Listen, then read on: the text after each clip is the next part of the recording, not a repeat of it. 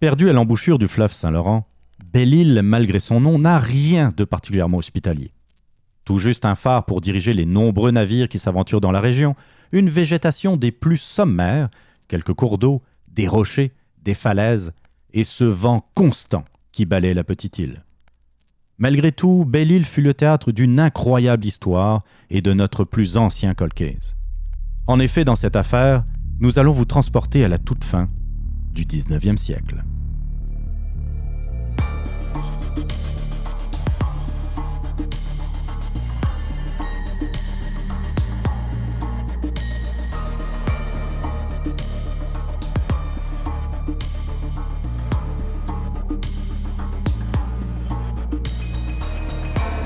Je suis Annie Richard.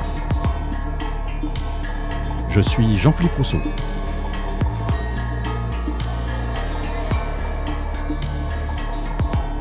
Vous écoutez Rétrocrime, le podcast d'enquête couleur sépia.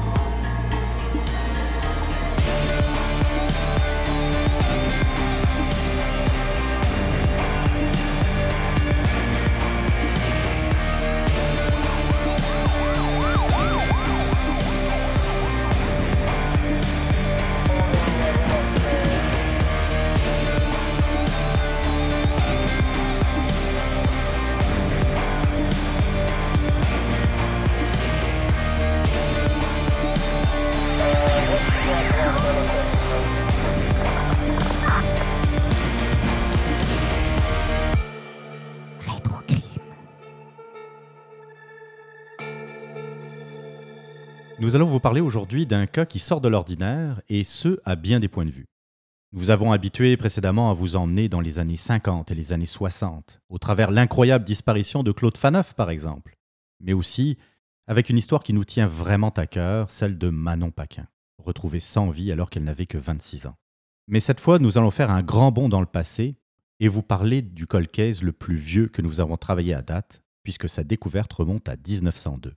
Mais ce n'est pas tout puisque pour expliquer cette affaire, on va devoir vous parler d'un tragique événement survenu en 1899. Et oui.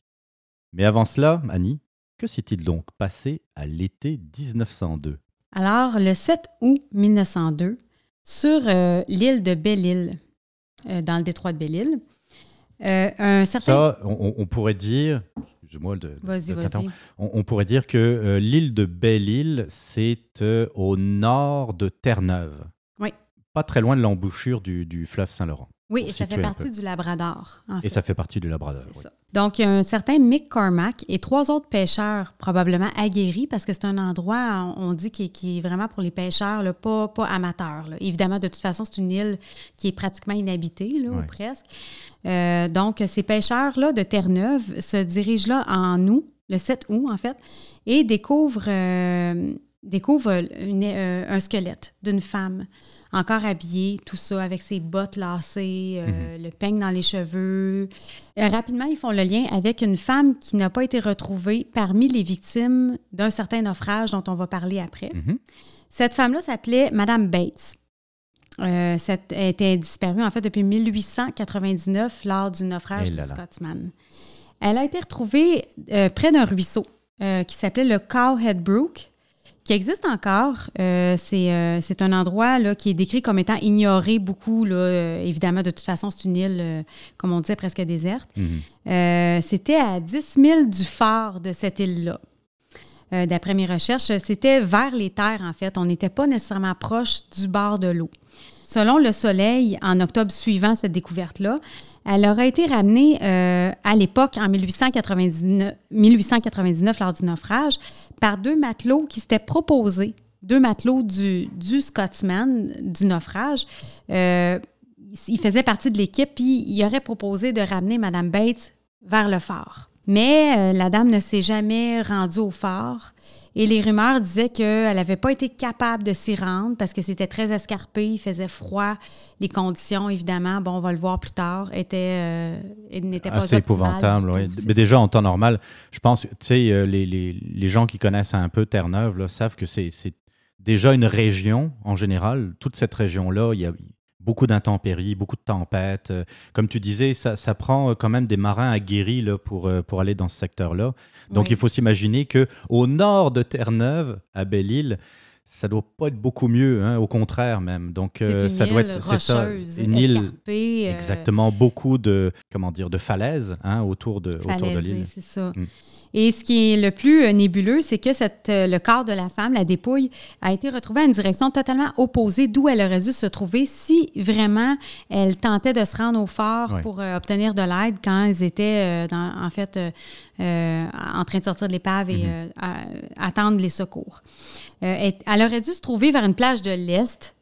Euh, plutôt que où ce qu'elle était, mais là, c'est difficile de visualiser parce qu'évidemment, on essaye, hein, on a essayé tant bien que mal de situer même l'épave, tout ça. Euh, On a beaucoup de données dans les journaux, mais bon, il y a les termes de l'époque, il y a la façon de. Il y a aussi les erreurs, la marge d'erreur, parce qu'on a des. souviens, du Change euh, Island. On a, Oui, on a trouvé à plusieurs, euh, on, va, on va en parler peut-être euh, tantôt, mais euh, il y avait beaucoup, beaucoup de, de journaux de l'époque qui parlaient d'une fameuse Change Island. Mais en fait, le navire ne s'est jamais retrouvé là. Non, Il y a- peut-être eu d'autres navires qui, euh, qui ont envoyé des messages de secours, des messages de détresse à là. Exactement, depuis Change Island, mais c'est Mhm. pas là que le navire s'est retrouvé. Et puis, c'est ça, c'est normal que quelqu'un qui, euh, qui veuille trouver de l'aide sur une île qui est pratiquement inhabitée essaye de se rendre vers le phare, ce qui est, comment dire, ce qui est inquiétant et ce qui, euh, ce qui est suspect dans, dans l'affaire de Madame Bates, c'est qu'elle se soit retrouvée aussi loin du phare. Et comme tu dis, Plus vers dans- les terres. c'est ça, dans une direction qui est pas mal opposée. Donc, Madame Bates, c'était une femme de 67 ans qui était dans un état squelettique, évidemment, Mhm. euh, parce qu'on était trois ans après l'événement, la tragédie. Euh, c'était une femme euh, qui venait de, de l'Angleterre, mais qui résidait, qui résidait à Pointe-Saint-Charles, à Montréal. Mhm. Euh, bon, il y avait présence de lambeaux de vêtements, elle était encore vêtue d'une robe, une étoffe noire épaisse, des bottes lacées en trois points de lacets.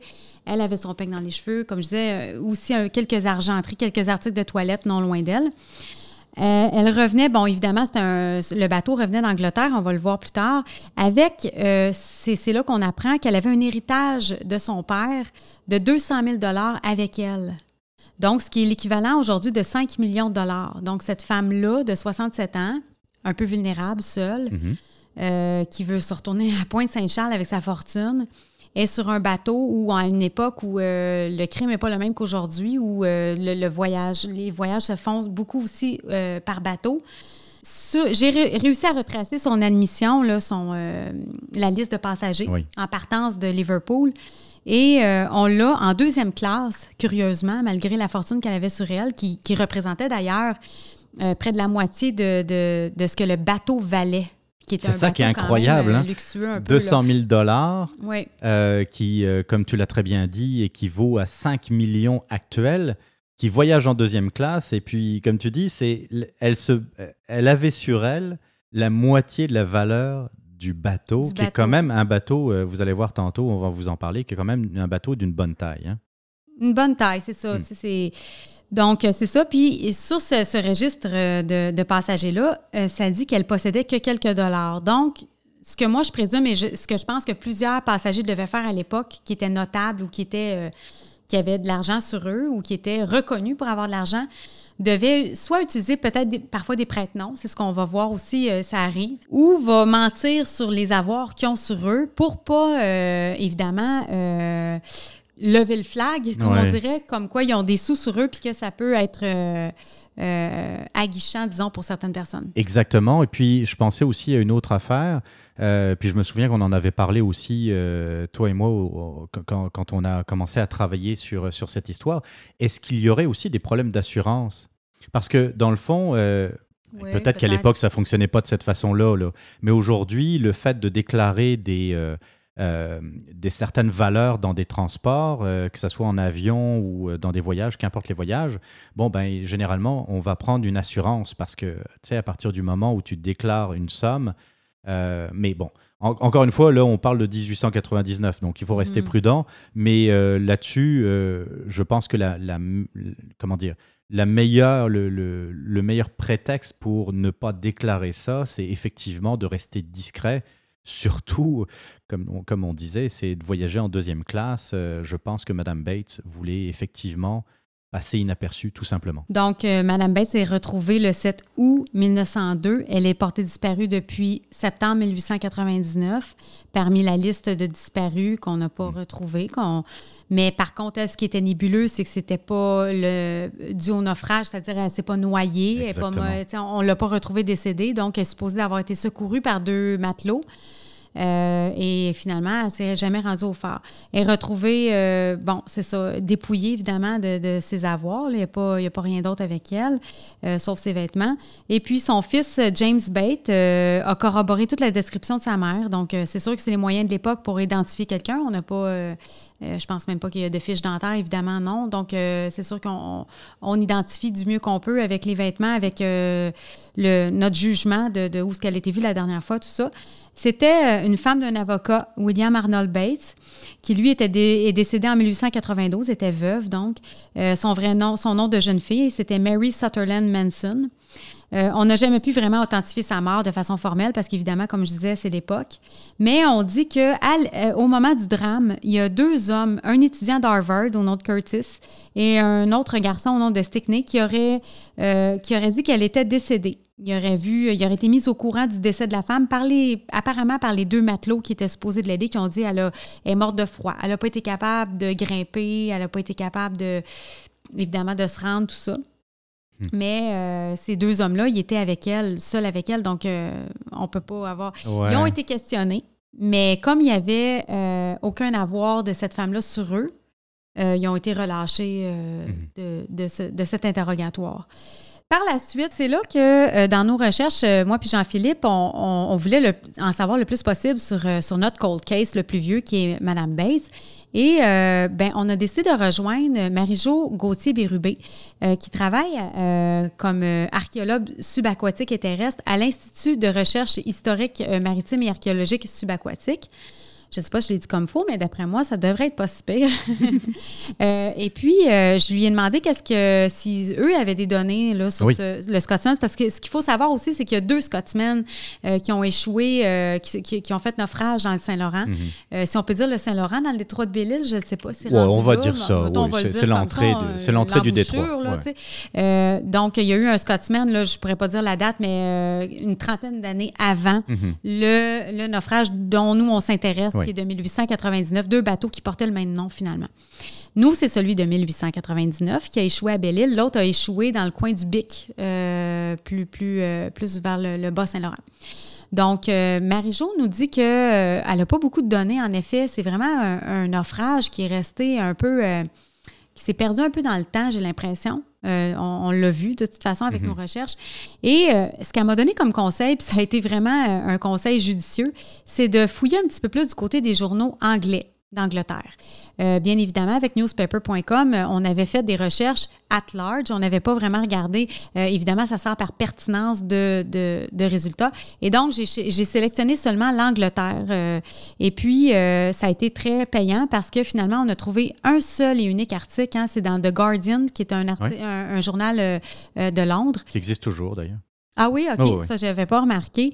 Qui raconte que un monsieur Combs euh, aurait pris, parce que bon, les, les- les naufragés euh, se sont dirigés de différentes euh, avenues. On le verra plus tard, là, que ce soit vers, euh, vers euh, Rimouski. ou- Québec. c'est ça, euh, Québec, mais il y a aussi- Jusqu'à Montréal, même. Oui, c'est Mhm. ça. Mais il y a aussi eu quelques, euh, quelques naufragés qui se sont euh, qui ont embarqué avec le Monterey, un Tout bateau qui s'en allait vers l'Angleterre et dont euh, l'équipage était, ben, en fait, les passagers étaient composés aussi de certains employés qui seront accusés par la suite Mhm. dans, ce, dans le naufrage. Et lui a dit avoir vu un homme euh, qui a tenté de voler dans son équipage, dans l'équipage. Et ce monsieur Combs-là, dans une lettre au journal The Guardian, raconte avoir vu une femme réputée pour être millionnaire assise dans les rochers. Il a offert son aide, mais elle aurait refusé. Elle aurait dit que les deux hommes là-bas, en les pointant, qui étaient en train de festoyer euh, visiblement ivres, portaient son- leur manteau, euh, le manteau de la dame en fourrure, là, ou je ne sais pas, sur, sur le dos. Euh, cet homme-là, M. Combs, a demandé aux hommes redonnez-lui son manteau parce que là, il faisait froid, c'était dangereux. Et euh, ils ont ignoré, là, euh, visiblement. Donc, c'est ça. J'ai pu réussir à retracer cette lettre-là. De, de- En fait, c'est la seule lettre où on entend parler de Madame Bates avant sa découverte. C'est la seule, pas la seule lettre, je veux dire, le seul La indice tout court, ouais. la seule affaire qui prouve qu'il y a probablement eu crime envers cette femme-là. Et euh, ben avec, euh, grâce à l'idée de Marie-Jo, ben j'ai pu retracer ça parce que, euh, puis même en retraçant cette lettre-là, avec tous les mots-clés possibles, j'ai retracé rien, aucune suite, euh, pas grand-chose. J'ai juste pu authentifier que ce monsieur Combs-là était bel et bien sur la liste des passagers en partance de Liverpool vers, euh, vers Montréal, j'imagine. Oui, à je, je pense que c'est du Québec ou Montréal, mais en tout cas, bref, par chez nous. Et puis, euh, donc, c'est ça. C'est bien intéressant. Donc, euh, les deux marins, euh, ils ont été euh, questionnés. Ils auraient dit que cette femme-là est morte de froid, mais qu'ils n'ont rien à voir dans quoi que ce soit. Mais, mais visiblement, la femme, on, on soupçonne qu'elle a été malmenée, probablement pas nécessairement tuée, mais laissée, c'est- d'une certaine façon oui, parce que quand on ignore intentionnellement quelqu'un qui est en train de mourir de froid, qu'on la dépouille de tout ce qu'elle a, même de son manteau, ben on, on parle... euh, Dans, dans- dans ces conditions, c'est sûr qu'on ne peut pas nécessairement parler de violence, puis de toute façon, on n'aurait pas les moyens de démontrer qu'il y a eu violence, là, surtout même à l'époque, euh, c'est difficile à dire, vu qu'on a retrouvé uniquement des, un squelette, euh, un cadavre à l'état squelettique. Mais par contre, comme tu dis, à partir du moment où euh, on se trouve sur une île complètement inhabitée, déserte, avec des, un, climat qui est quand même assez hostile, Bon, ben, euh, t'as pas de vêtements, t'as le froid, la pluie, euh, etc. Tu finis par mourir d'hypothermie. Euh, oui, on peut parler quand même d'un acte euh, visant à au moins un meurtre ou que ce soit un meurtre même involontaire. Je sais pas comment on pourrait. Ouais, euh, après, ça. ça, c'est une histoire de Mais justice. Il, il et puis, appelait à l'époque des actes de barbarie, de piraterie. euh, C'est- les termes de l'époque, mais on, C'est terrible, comprend bien. ouais. euh, c'est ça, parce que c'est de, de, de piler des gens Mhm. au profit de. Tu sais, euh, c'est- des vies humaines en échange de matériel. Ouais, exactement. Puis de les laisser en pâture, finalement. Et imaginons juste de rester comme ça tout seul sur une île complètement déserte, euh, complètement dépourvue de tout. Qu'est-ce qu'on fait? De quel tu sais, il faut, il faut imaginer, il, il faut se mettre à la place de, de cette pauvre femme Mhm. qui, euh, tout d'un coup, euh, tu sais, peut-être était complètement perdue en plus parce qu'elle a été comme amenée loin des, des autres, loin Mhm. des, des, des- des autres membres de l'équipage ou des passagers. Et puis, euh, elle a été comme, a priori, au mieux, si on peut dire, là, vraiment entre guillemets, là, abandonnée à son sort.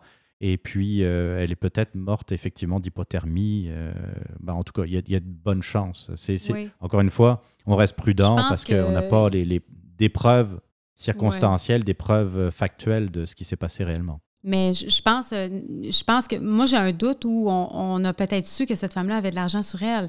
Parce que pour Hmm, la prendre à l'écart, euh, c'est quoi ce traitement de faveur-là? Ben oui. Puis notamment, on sait que, parlant de, de- du fait que peut-être qu'on a su que cette femme-là avait de l'argent, il y, a, il y a un certain Harry Molson, qui est un réputé de la brasserie Molson, qui aurait apparemment, parce que j'ai jamais été capable d'authentifier son nom dans Hmm. aucune des listes de passagers, euh, euh, survécu au naufrage du Scotsman. Et pire encore, il aurait même survécu au, au naufrage du Canada en 1904 dans le coin des îles de Sorel. Ça, C'est un très gros naufrage. Puis d'ailleurs, dans ce naufrage-là, il aurait aidé à sauver des vies euh, de d'autres occupants. Puis cet homme-là aurait fini sa vie en train d'essayer de nager dans le naufrage du Titanic. Ça s'invente pas, là. C'est, incroyable. là, Moi, j'ai trouvé ça, cette histoire absolument fantastique Oui. de, de quand même euh, survivre à, à plusieurs naufrages et puis... Puis finir au à- Titanic. et- oui. Ni plus ni moins. Puis, euh, vérification faite, là, c'est sûr que, comme je dis, j'ai pas trouvé son, Ouais. son identité dans la liste de passagers. Par contre, je retrouve qu'il y avait une cargaison de raisins, parce qu'il il disait qu'il allait avoir euh, même une pénurie là, de raisins de, de Corinthe, je pense. En tout cas, je me rappelle plus le nom exact. Ok. C'est quelque chose qu'on n'utilise plus comme terme, là. Ou c'est un raisin extrêmement rare, endémique, à je sais pas où. Mais bref, euh, il- il- c'est- ça appartenait à la Banque Molson euh, qui était sur le Scotsman. Donc, euh, je vois le lien là. Et là, là ma- mon idée de peut-être penser que cet homme-là utilisait peut-être un prête-nom parce qu'il devait évidemment euh, être quelqu'un de notable et fortuné. Monsieur euh, Molson il faisait vraiment partie de, de la famille de la brasserie Molson, là, Oui. qui était quand même réputée à l'époque déjà. Donc, c'est possible qu'il utilisait un prête-nom. C'est peut-être pour ça que je ne l'ai pas retrouvé sur la liste parce qu'il ne veut pas se faire identifier comme étant quelqu'un qui a des avoirs sur lui euh, dans un endroit comme, euh, comme un bateau où est-ce qu'on est euh, confiné puis que Oui, tout à fait. Et puis. Puis je, je trouve ton idée euh, très très intéressante à partir du moment où euh, justement Madame Bates se fait accompagner par deux marins à l'écart pourquoi accompagner comme ça une femme à Oui, l'écart de ça. rien du tout? Elle était de deuxième classe. de deuxième classe. Et puis, tu sais, moi, je me souviens qu'on en avait parlé un peu, c'est que malgré le fait qu'on, que, certaines personnes, et puis ça, peut se comprendre, même aujourd'hui, ça peut se comprendre, qu'on veuille garder, euh, rester discret par rapport euh, à de l'argent qu'on peut avoir, à des biens. euh, euh, on fait attention, on veut, veut pas, même, même aujourd'hui, on fait attention si, si on voyage et qu'on a des équipements électroniques de valeur, par exemple, on fait attention. Alors à l'époque, je me disais aussi que à partir du moment où on passe quelques jours comme ça sur un bateau, où on est euh, au contact euh, toujours du même monde, de l'équipage et tout ça, même si on, on- on veut rester absolument discret, je me demande dans quelle mesure ça finit pas quand même par se savoir. Parce Mhm. que, tu sais, il y, a- il y a une forme d'intimité quand même. Le- On est euh, dans sa cabine, on sort de la cabine pour aller sur le pont, pour se balader, Mhm. pour profiter. C'était quand même, euh, comment dire, c'était pas, c'était pas le- l'hiver, c'était quand même la fin de l'été, euh, comment dire, lorsque euh, est arrivé le naufrage. Donc, il devait quand même peut-être avoir des, de- une température quand même relativement bonne entre Liverpool Mhm. et puis, euh, et puis Belle-Île.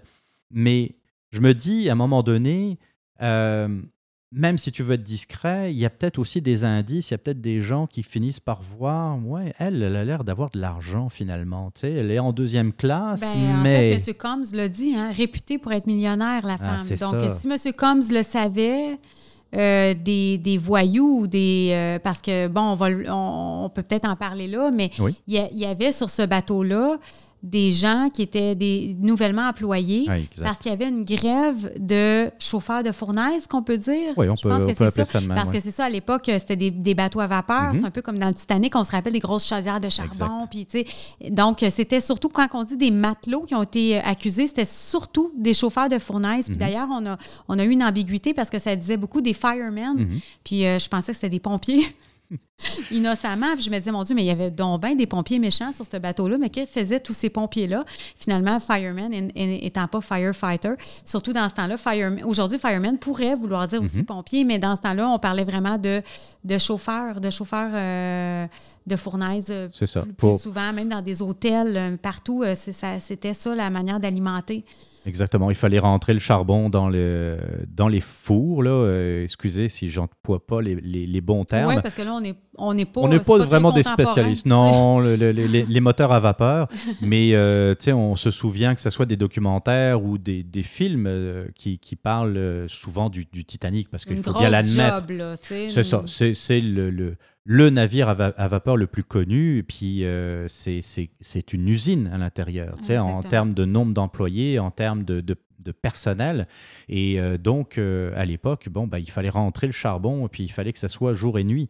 Donc, euh, Il y avait une grève à cette époque-là. Hein? exact Donc, à Liverpool. ouais. Ce qui est même émis dans certaines théories, pas, pas théories, mais en fait des allégations, ou en tout cas des choses qui ont été dites dans les journaux qu'on ne peut pas authentifier nécessairement, c'est qu'il y aurait peut-être même des anciens détenus qui auraient été employés parce que là, ils sont pris de court, il y a une grève de gens que- qui, qui- qui font euh, ce métier-là et qui, là, doivent être remplacés à la toute dernière minute. Oui. Donc, on, on fait affaire à n'importe qui.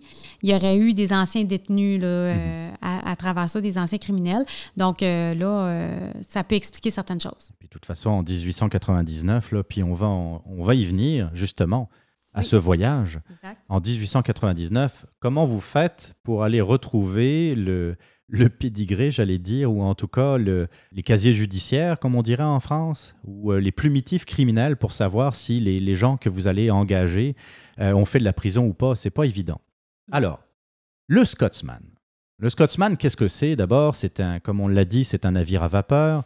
Pour vous faire une, une petite comparaison, parce qu'on en a déjà parlé à plusieurs reprises, on, on a fait la comparaison un peu avec le Titanic. Alors, poursuivons un peu pour donner, parce que tout le monde connaît le Titanic, on n'a pas besoin de le présenter, pour donner un peu une, un ordre de grandeur du, Scotsman par rapport euh, euh, donc euh, au Titanic. Alors, le, Titanic, c'est à peu près 882 pieds. Bon, ça, c'est pour nos amis français, c'est 269 mètres de, de longueur. Alors, 882 pieds, et pour faire la comparaison avec le Scotsman, lui, c'est 470 pieds. Bon, on va faire ça simple, c'est à peu près la moitié de la grandeur du Titanic. À l'époque, le Titanic, c'était quand même le plus gros Mhm. bateau de l'époque, même si aujourd'hui, c'est, c'est- la taille est assez ridicule. Mais pour l'époque, quand même, la moitié d'un Titanic, c'est quand même pas rien. C'est un euh, bateau qui a été construit à Belfast en 1895. Donc, euh, ça, c'est quand même relativement peu de temps avant le naufrage. Et euh, il faisait régulièrement la route entre Liverpool et puis, comme on l'a dit, euh, euh, ben, le Québec. Alors que ce soit Québec ou Mhm. Montréal, ça n'a pas d'importance, mais il, faisait, il traversait l'Atlantique euh, régulièrement. Comme on l'a dit, le problème au départ de Liverpool, ça c'était le 15 septembre euh, 1899, le problème c'est la grève. Qu'est-ce qu'on fait? On, est, euh, on a des passagers qui ont payé leur billet, on a, euh, euh, parce qu'il n'y a pas juste des passagers, il y a aussi des cargaisons, il y a des chevaux, on va en parler tantôt. Il y, a, il y a des gens comme justement la famille Molson qui compte après son, raisin de Corinthe qui a payé une fortune. Et puis, vous le savez, euh, il y a aussi des denrées périssables. Donc, chaque jour compte, chaque jour coûte aussi très cher comment dire, à l'armateur. Donc, là, finalement, qu'est-ce qui se passe? Ben, On remplace, comme on l'a dit, euh, les, euh, les chauffeurs de fournaise par euh, des gens qui sont ben, 1899. C'est quasiment, on va crier quasiment pour aller chercher du monde dans la rue et on recrute du monde un peu, un peu de cette façon-là. 15 septembre, le navire finit par partir. Alors, a priori, c'est un bateau, selon différentes sources, qui va entre 249 et 300 passagers. Il y a certains articles qui parlent de 250. On va, on- bon, c'est à peu près ça. on va dire 250 pour simplifier. Euh, ça, c'est pour aussi donner euh, une ordre d'idée.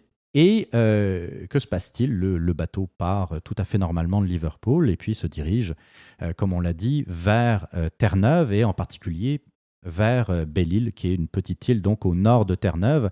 C'est vraiment, je ne sais pas si c'est toujours le cas aujourd'hui, mais en tout cas à l'époque, c'était vraiment un passage obligatoire, obligé euh, des, des navires. C'était vraiment une route euh, qui, euh, pour tous les bateaux qui venaient de l'Europe, passaient pour rejoindre le Saint-Laurent. Et puis si vous prenez le temps de regarder sur, sur une carte, mettons sur Google Maps par exemple, mais on mettra d'ailleurs sur le site retrocrime.com, en, outre les, les articles de presse, euh, une sélection d'articles de presse qu'on va mettre sur le site, on mettra également une carte pour vous un peu situer, euh, pour ceux, parce que même nous autres hein, euh, qui, qui Mhm. vivons ici, Belle-Île, bah, c'est ça.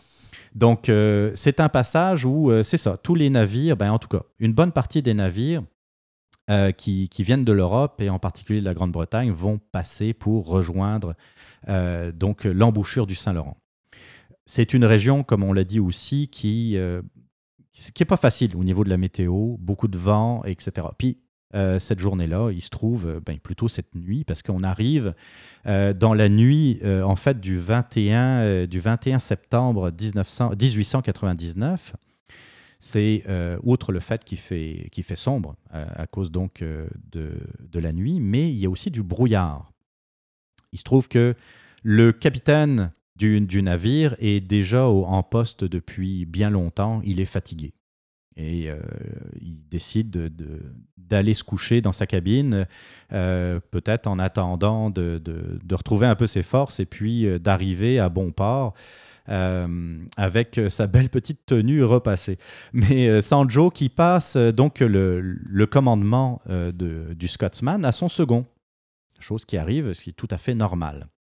Le problème, c'est qu'il y a la brume, mais il y a surtout un, autre, une autre problématique dans cette histoire, c'est que le phare de Belle-Île a changé sa façon de signaler le brouillard.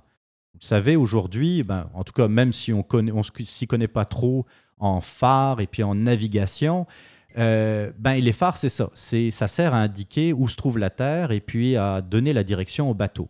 Et à une époque, eh bien, on utilisait ce qu'on appelle le canon de brume. C'est une sorte de canon euh, qu'on faisait, euh, faisait tirer pour avertir les navires que, attention, il y a de la brume, puis en plus, là, vous voyez peut-être pas la lumière du phare justement à cause de la brume, mais vous allez entendre le canon. Donc, vous allez pouvoir situer d'où vient le son. Mais il y a eu un changement. Et le changement, c'est que à la place du canon, est apparu les premières sirènes, les premières cornes de brume, qu'importe le terme qu'on utilise. Mais le second n'était pas au courant du changement. Donc lui, il est à la barre, puis tout d'un coup, il entend la sirène, alors qu'il s'attendait à entendre le canon. Il pense que c'est un bateau qui va dans sa direction, parce qu'effectivement, les bateaux, de déjà à l'époque, utilisaient la sirène. Eux autres, ils n'avaient pas de canon, évidemment, là, pour, euh, surtout si on parle de, navires de, passagers. Et là, il entend la sirène, il se dit, mais qu'est-ce que c'est que ça? C'est un bateau qui vient dans notre direction. Et euh, a priori, je dis a priori parce que tout ce que je vous dis pour l'instant, ça vient des journaux de l'époque, faut, faut prendre ça avec euh, beaucoup de, euh, comment dire, euh, avec les précautions d'usage. Mais a priori, c'est ça qui se serait passé, c'est que le second, n'ayant pas l'habitude et n'étant pas au courant des changements qu'il y a au phare de Belle-Île, décide de changer de direction du bateau pour éviter, soi-disant, le bateau qui s'en venait d'après lui, à cause de la corne de brume. Et c'est ça qui a fait que le bateau s'est échoué carrément sur euh, les, euh, comment dire, les, rochers de Belle-Île. Alors, euh, Belle-Île, si vous prenez le temps de regarder sur Google, Google Maps, vous allez voir, hein, c'est assez net. Le contour de Belle-Île, et c'est vraiment des falaises partout, le, pratiquement. C'est très escarpé. Et puis, il faut s'attendre que, bon, bah, y a les falaises, mais généralement, dans l'eau, il y a toujours des rochers qui ont fini par, par tomber grâce à l'effet du temps, l'effet des vagues, ça, finit par euh, descendre et c'est des rochers qu'on ne voit pas nécessairement et donc le, le bateau s'est échoué. Alors, euh, d'après les témoignages, c'est arrivé aux alentours de 2 euh, à 3 heures du matin. Il y a même un révérend, le révérend Longmore, qui parle de 2h15 du matin. Ah, peut-être qu'au au moment où il a senti le choc du, bateau, de la coque du bateau heurter les rochers de Belle-Île, il a peut-être eu le réflexe de regarder sa montre. Et c'est pour ça qu'on a autant de précision de, précision de, sa part. Mais on va dire entre 2h et 3h du matin, les passagers entendent un gros craquement, un gros bruit de, de coque qui se déchire. Et évidemment, euh, quand on parle de 2 à 3 heures du matin, c'est que tout le monde dort. Tout le monde, d'un coup, se réveille à cause du choc, à cause du bruit. Euh, il faut, faut, se mettre à la place de ces gens-là. Ils, ont, euh, euh, ils sont en, pyjama, ils sont en, en, robe de nuit, ils sont couchés. Tout d'un coup, il y a ce choc, c'est la panique. Les passagers sont, peu vêtus, hein? sont peu vêtus, ils sont parfois même pieds nus mhm. et sortent dans les couloirs pour ben, essayer de, de, rejoindre le pont et dans des conditions qu'on s'imagine, c'est-à-dire c'est la panique totale. Les mhm. gens les gens quasiment se marchent dessus. J'exagère un peu, mais à peine. Et pour rejoindre, et pour, rejoindre surtout les chaloupes de sauvetage, parce qu'on se dit, qu'est-ce qui se passe? Euh, C'est peut-être justement un naufrage. Et donc, euh, c'est la grosse panique. À un moment donné, on, commence à, apercevoir d'ailleurs le chaos et puis ce qui va, va s'en suivre avec l'équipage. Là, on va en venir, on va y venir. Ben, il y a eu d'ailleurs une première chaloupe de sauvetage là, oui, tout à fait. Euh, qui a été chavirée, qui a entraîné la mort là, de ses occupants, c'est-à-dire 12 à 15 personnes, selon le courrier du Canada à l'époque. Euh, sous les yeux des autres passagers, parfois même la famille qui ont vu euh, ces gens-là se noyer hmm. devant eux. Donc, donc là, ça, a mal commencé déjà. Ça a très très mal commencé. Il y a d'autres passagers qui ont voulu rejoindre leur cabine pour aller chercher des choses, là, mm-hmm. que ce soit des vêtements ou euh, peut-être des, objets de valeur. Et c'est là que commence aussi l'autre partie du drame, parce qu'on vous a beaucoup parlé de, de Madame Bates, parce que c'est vraiment, pour nous, c'est le, le, le cold case qui, qui nous intéresse euh, particulièrement. Mais il faut dire que c'est un enchaînement de, de, comment dire, de problèmes euh, par, rapport, par rapport au naufrage du, du, du, du Scotsman. C'est-à-dire que là, on voit l'équipage agir d'une certaine façon. C'est ça, c'est ça. Là, on voit l'équipage aller quasiment à, l'opposé de la sortie des, passagers. Les passagers qui, qui essayent de sortir de leur cabine pour rejoindre le pont du Scotsman, et pendant ce temps, vous avez certains membres d'équipage qui vont à l'inverse, qui rentrent dans le bateau. Mais pourquoi faire finalement? Mm-hmm. Pourquoi rentrent-ils dans le bateau? Pourquoi? Et puis on a, on a des témoignages toujours euh, dans les journaux de l'époque où ils sont prêts à pousser, à, malmener les, passagers pour se faire de la place. À même aller jusqu'à enlever les bagues dans les doigts des personnes qui étaient sur le point de, de, mourir ou même qui étaient décédés. Euh, puis ces, ces, gens-là, ces matelots-là vont, vont, dire plus tard que c'est parce que de toute façon, il fallait sauver de, fallait sauver de l'équipement, il fallait mhm. sauver des choses, il fallait aussi se, se, prémunir de vêtements. Fait que mhm. c'est c'était facile de dire, ben dans la panique. C'est délicat, hein, euh, ouais. Ben, on, voulait, euh, on voulait s'assurer. D'ailleurs, justement, dans la panique, hein, je pense qu'il y a eu des chevaux qui ont été abattus. Oui. Parce que, est-ce que c'est parce qu'on voulait pas qu'ils souffrent ou, mhm. euh, bon, évidemment, je pense pas que ce soit juste gratuit, parce qu'à un moment donné, le temps. Euh, c'est pas le temps de faire ça, mais je veux dire, c'est quand même, on voit comment le comportement est changé, comment la, panique, qu'est-ce que ça peut apporter? C'est vraiment le chaos, effectivement. Et là, c'est ça, euh, on, sent qu'il y a, y a une partie de l'équipage qui veut rentrer dans les cabines des passagers pour s'emparer des valeurs. Puis comme tu l'as dit euh, très bien, Annie, et puis ils en profitent au, passage pour enlever des bijoux à des gens. Dans, les cabines des autres. Exactement, exactement. Et puis c'est c'est ça qui commence à arriver. Et euh, les, passagers sont maltraités, vraiment. Euh, et puis, ils sont dépouillés, pillés par, euh, par une partie de l'équipage. On va dire une partie de l'équipage, a priori, même si vous allez voir, c'est très difficile de, de, chiffrer le nombre de, de, comment dire, de membres de l'équipage qui ont participé à ce pillage. Alors, là, ce qui se passe, c'est que le navire n'est pas en train de couler. Il est échoué euh, comment dire, sur les rochers de Belle-Île, euh, à proximité d'une des falaises de Belle-Île. Alors, comme l'a très bien dit Annie, première étape, on met une chaloupe, ça se passe très mal. Euh, la chaloupe se renverse et puis les, les, occupants meurent sous les yeux de. Bébé, là, c'est ça. Ah, c'était terrible. Hein. Généralement, d'ailleurs, hein, comme, comme, le dit, comme le dit l'adage, hein, c'est souvent les, les, femmes et les enfants d'abord. Donc, euh, il faut s'imaginer que sur ce genre de chaloupe, il n'y avait pas ben ben d'hommes, tu sais. Il y avait quand même 10 000 à marcher aussi hein, pour se rendre au phare. Peut-être pas pour se rendre euh, à l'île, parce que c'est évidemment qu'il n'était pas accosté à ce point-là, mais ça reste que. Parce que s'il y avait une chaloupe à prendre, on s'entend, mais comme on dit, c'est une île qui est un rocher, un énorme rocher. Donc, c'est sûr qu'au fond de l'eau, il y a de la roche, puis c'est là que le bateau s'était raflé. C'est ça. Et, euh, d'ailleurs, on ignorait un peu la, comment dire, la localisation exacte hein, du mhm. bateau. C'était la nuit, c'était de la brume à l'époque où il n'y avait pas de GPS, où il n'y avait pas de balise Argos. C'était vraiment, euh, bon, ben, c'était la carte, euh, le crayon, et puis on traçait des lignes avec la boussole. Donc là, ça, ça, a pris quand même un certain, un certain temps pour les marins de, voir exactement où ils étaient rendus. Et puis en pleine nuit, c'était difficile. Il a fallu prendre, euh, attendre un certain, un certain temps. D'un autre côté, euh, bon, ben, vu que les chaloupes, ça marchait pas bien, ben, euh, et, vu que le navire était quand même à proximité de la terre, et puis comme tu l'as dit, à proximité, mais il fallait quand même se rendre et puis ensuite marcher, ils ont utilisé des cordages. Et donc, euh, on a vu, on a vu ce qui a été décrit à l'époque, bien entendu. On a vu des passagers au fur et à mesure descendre le long des cordages. Euh, imaginez là, le, euh, descendre le long de la coque d'un bateau ben, échoué. C'est là que, je, parlerai de témoignages de souffrance endurée, si ça ne te dérange pas, Jean-Philippe, parce ça que me dérange, je trouve que ça, ça se bien, parce qu'on parle justement des cordes. Les cordes étaient tellement gelées que ça brûlait les mains. les gens avaient les mains lacérées. Euh, il y avait 10 000 à marcher, évidemment, pour se rendre au phare. Euh, apparemment qu'il y a des gens, ben, ça, c'est des témoignages qu'on retrouve dans la patrie, dans le Canada ou encore même dans deux gazettes. On parle de gens qui priaient pour mourir, qui perdaient conscience de fatigue, de faim, de froid. Parce qu'évidemment, dans les gens qui sont décédés, c'est pas juste ceux qui sont tombés de la chaloupe, mais aussi des gens qui sont décédés en tentant de se rendre au phare. Il euh, fallait grimper entre 200 à 700 pieds de hauteur les rochers. On voit d'ailleurs dans le San Francisco Examiner, euh, plus tard, quand ils ont retrouvé le corps de Mme Bates, des, euh, des croquis que, des journalistes, des, illustrateurs, en fait, ont fait pour le journal euh, pour montrer à quel point c'est escarpé. Là, c'est vraiment.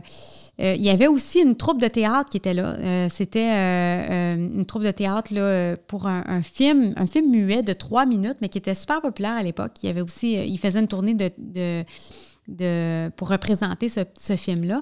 Et il y avait des acteurs. D'ailleurs, il y en a un qui est décédé là, dans, ce, dans le, les victimes, euh, qui raconte là, que, que des brutes, là, des gens, ils appelaient ça des brutes, évidemment, les termes de l'époque, hein, euh, qui ont enlevé des anneaux au doigt, qui arrachaient les, les, les avoirs de tout un chacun. c'est ça. Donc, les, gens entendaient les, cris horribles des passagers qui sont restés dans l'épave et qui, et qui finalement ont sûrement connu une mort, soit par hypothermie ou soit par noyade. donc, c'est ça. Il y aurait eu 14 décès mais euh, ça, c'est ce qu'on dit en 1899 et j'imagine qu'on ne comptait pas Madame Bates, qui était supposée d'être rescapée par deux euh, matelots. Donc, euh, possiblement une quinzaine de personnes mhm. minimum, parce qu'on n'a jamais vraiment retracé, on n'a jamais su le nombre exact de passagers. On a retrouvé, par contre, en généalogie, les listes de passagers, mais est-ce que vraiment ces gens-là ont tout été retracés? Parce que tu, tu vas sûrement embarquer là-dessus, Jean-Philippe, les gens ont été dispersés de part et d'autre hein, ben, parmi ça, les, naufragés. C'est ça, et euh, c'est là où ça devient, euh, c'est pour insister sur le côté terrible euh, de ce que les passagers et, l'équipage, on va dire le, les, la bonne partie de l'équipage, c'est que ce calvaire a duré quatre jours.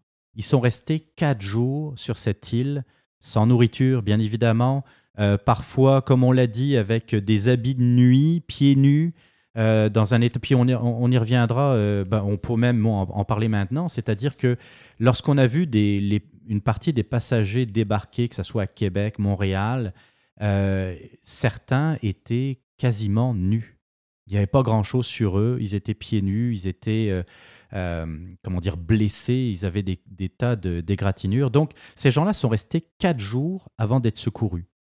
ils ont été secourus pas par un seul bateau, mais ils ont été secourus par plusieurs bateaux, mhm. dont le Montfort. C'est pas le seul, mais c'est le bateau le plus euh, important. Bah, c'est ça. On en a beaucoup. On a, on a un certain nombre de traces dans les journaux de l'époque du Montfort.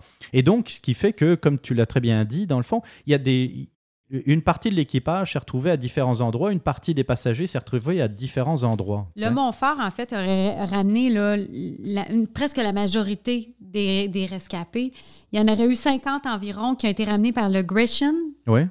Puis, euh, mais ce qui, ce qui, est intéressant avec le Montfort, c'est que le capitaine, qui semblait être un amour, selon ce qu'on lit, aurait même télégraphié au chef de police de Québec de faire arrêter au plus vite les marins du Scotsman sitôt arrivés à Québec. Fait que lui, là, il avait, il avait vu. Euh, il avait vu neiger avant. Fait il s'en est, rendu compte assez rapidement de, de, la mauvaise, euh, du mauvais comportement de ces, ces matelots-là. Exact. Et puis, tu, tu, parles du Montfort et puis du capitaine, de l'équipage du Montfort. Imaginez les, gens euh, du Scotsman qui sont récupérés, sauvés par euh, le Montfort, qui leur offre des couvertures, qui leur offre de la, nourriture. Il se trouve que dans l'état de pauvreté absolue, de dénuement absolu des équipages, de, de, ben, des passagers plutôt, du Scotsman dans le Montfort, ils ont quand même trouvé le moyen de faire une quête, d'aller chercher de l'argent là, pour le donner à l'équipage du Montfort pour les remercier de l'accueil. Moi, quand j'ai lu ça, j'étais admiratif, mais aussi, tu sais, c'est tellement touchant. Ils n'ont plus rien, ils ont tout perdu. En tout cas, tout ce qu'ils avaient avec eux sur, euh, sur le Scotsman. Puis pour remercier les, gens du Montfort, on, fait un, tour, là, on, fait passer un chapeau, mettons, là, pour, euh, pour ramasser le, peu d'argent qu'ils avaient avec mhm. eux. Donc c'est pour vous dire qu'ils ont énormément apprécié l'accueil du Montfort. Et puis évidemment, ça se parle, hein, les euh, les passagers qui se retrouvent euh, comme ça dans les couloirs euh, du Montfort parlent et expliquent un peu qu'est-ce qui s'est passé, leur expérience. Et c'est là où, le capitaine du Montfort a dit non, ça ne marche pas. Il va falloir que j'avertisse les autorités au plus vite. Et donc, ce qui explique qu'il y a effectivement le, la police de Québec qui, qui est arrivée au moment du débarquement.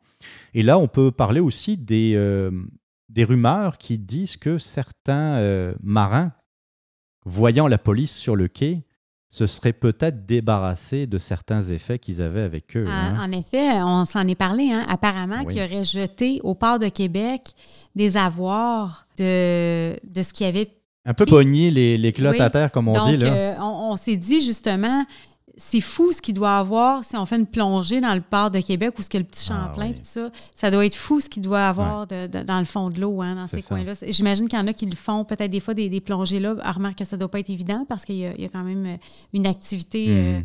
dans ce coin-là. Mais donc, euh, c'est ça. Il y a eu en tout, là, bon, c'est dur à dire parce qu'évidemment qu'on est obligé de se fier à des articles de journaux. Euh, De euh, 1899. Oui, c'est ça, de 1899. Il y aurait eu de 23 à 33 hommes. En fait, il y a eu, je pense, 33 hommes arrêtés, Mhm. mais il y en a eu 23 euh, qui ont été, euh, disons, euh, Interrogé? non, 20 Non? 33 d'interrogés et 23 d'accusés, admettons, d'arrêtés là, en marge de l'affaire. Euh, ils étaient la plupart d'entre eux, apparemment, d'anciens criminels. On dit apparemment parce qu'on on, on s'en tient à des articles de journaux, mais on a quand même fait une revue de presse, je dirais, assez euh, approfondie. Là. Fait qu'on essaye de faire la part des choses dans ça.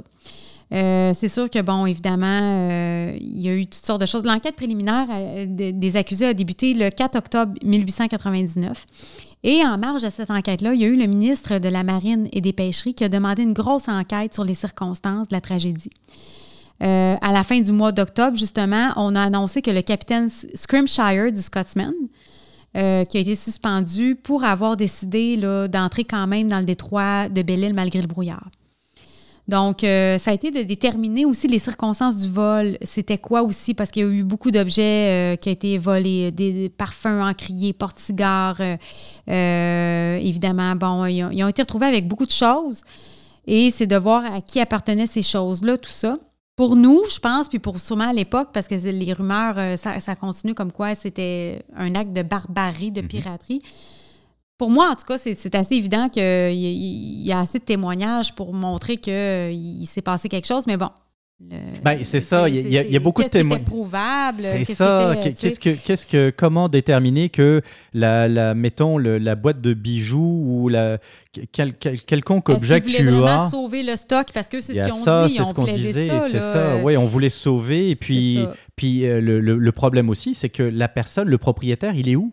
Oui, c'est ça. Tu sais, il est tu à Montréal, à Québec, à Rimouski, euh, il, est, il, est, il est c'est retourné en Grande-Bretagne? Il y a, il y a Euh, certains, il y a certains euh, matelots euh, qui, qui- qui ont mal agi, qui ont été, qui Mhm. se sont rendus euh, en- en- euh, à Londres. Donc, c'est sûr que là, on perd la trace un peu. On sait pas, on n'a pas de suite sur ça. Donc, parmi ces, les 23 hommes qui ont été retenus comme étant accusés ou suspects là, dans l'enquête préliminaire, euh, je, je crois qu'il y en a huit qui sont restés vraiment accusés là, dans ça. Et début novembre, le juge Choquette les a acquittés. Euh, selon lui, ils n'ont pas voulu voler la marchandise, ils ont probablement voulu la sauver. Euh, on annonce le 10 novembre que tous les matelots sont libres et acquittés. Selon le juge Choquette, ils ont suffisamment été punis de toute façon en étant emprisonnés durant le temps, c'est-à-dire euh, de 20, euh, disons pas 21, mais du moment où ils ont été, ils sont, Ils sont arrivés ils ont- au port C'est puis- ça, jusqu'à au 10 Bon, novembre. ça devait pas. C'est c'est sûr que c'était pas le 21, c'était au moins le 25 puisque euh, ils ont été récupérés quatre jours après. Ensuite, le temps d'arriver, mettons euh, euh, quelques jours, mais c'est sûr que oui, ils ont dû passer un peu de temps en prison. Oui, un petit Ouais, peu de temps. Pas longtemps. Donc, il n'y a eu aucun procès parce qu'en marge de cette enquête préliminaire-là, qui n'est pas un procès, on s'entend, hein, qu'on Mhm. essaie de faire la preuve, tout ça, Oui. ben, euh, ils ont été acquittés. Donc, euh, on n'entend plus jamais parler du Scotsman dans les journaux à partir de cet acquittement-là jusqu'à la découverte de Mme Bates, qui est notre cold case le plus ça. ancien jusqu'à maintenant, Jean-Philippe. C'est incroyable. hein? Euh, mais malgré cet acquittement-là, les rumeurs de pillage et honté, tout ça, ont continué à circuler, mais pas dans les journaux. Là, on s'entend, Mhm. euh, on, on s'en doute parce que quand l'histoire de Mme Bates est arrivée, la découverte de son, de son squelette, et là, on, on parle, là, tout, tout d'un coup, on raconte vraiment euh, à quel point euh, il y a eu beaucoup d'actes de barbarie. Euh, on le savait parce que ça a été nommé, c'est pas pour rien qu'ils ont été arrêtés. Mais avec la découverte de Mme Bates, ben là, euh, Ça prend- ça, ça- ça s'authentifie un peu plus. C'est ça, puis ça aurait prend dû forme. prendre une autre tournure parce que euh, à partir du moment où, où- où on retrouve un, un corps euh, squelettique bien loin de l'endroit où il aurait été supposé se trouver, ben, il me semble que normalement, on, fait une enquête un peu plus sérieuse. Exactement, c'est ça. Mais malgré euh, le fait qu'on en a beaucoup parlé là, dans, dans les journaux à la découverte de Mme Bates, surtout dans le San Francisco Examiner, où ce que vraiment, euh, ils n'ont pas, été, euh, ils ont pas été avec le dos de la cuillère. C'est vraiment avec des croquis qui montrent des actes là, de, de piraterie, euh, à quel point cette femme-là a dû subir d'atro- une atroce faim, euh, à quel point ça a été épouvantable. Malgré ça, on ne voit pas de suite sur. je pense qu'on n'a pas localisé ces hommes-là, évidemment. C'est des. C'est Ah, apparemment la plupart des ex-détenus, euh, sont, ça, mobiles. euh, c'est des gens souvent qui vont pas. Est-ce qu'ils avaient donné leur vrai nom en plus? Oui, c'est une époque d'alias euh, encore plus que jamais, là, Et puis, temps-là. monsieur, monsieur Combs, qui, qui avait, qui, est- qui est le, comme le, le témoin principal de, cette affaire, euh, lui, il n'aurait pas pu nécessairement euh, identifier formellement les, deux marins aussi qui l'accompagnaient.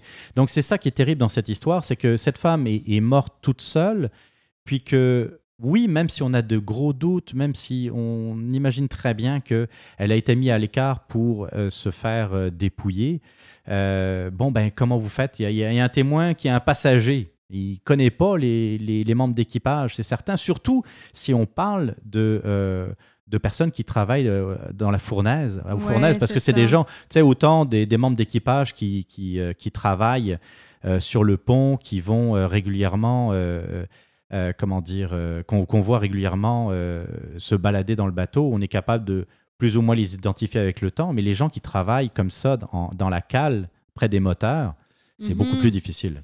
Oui.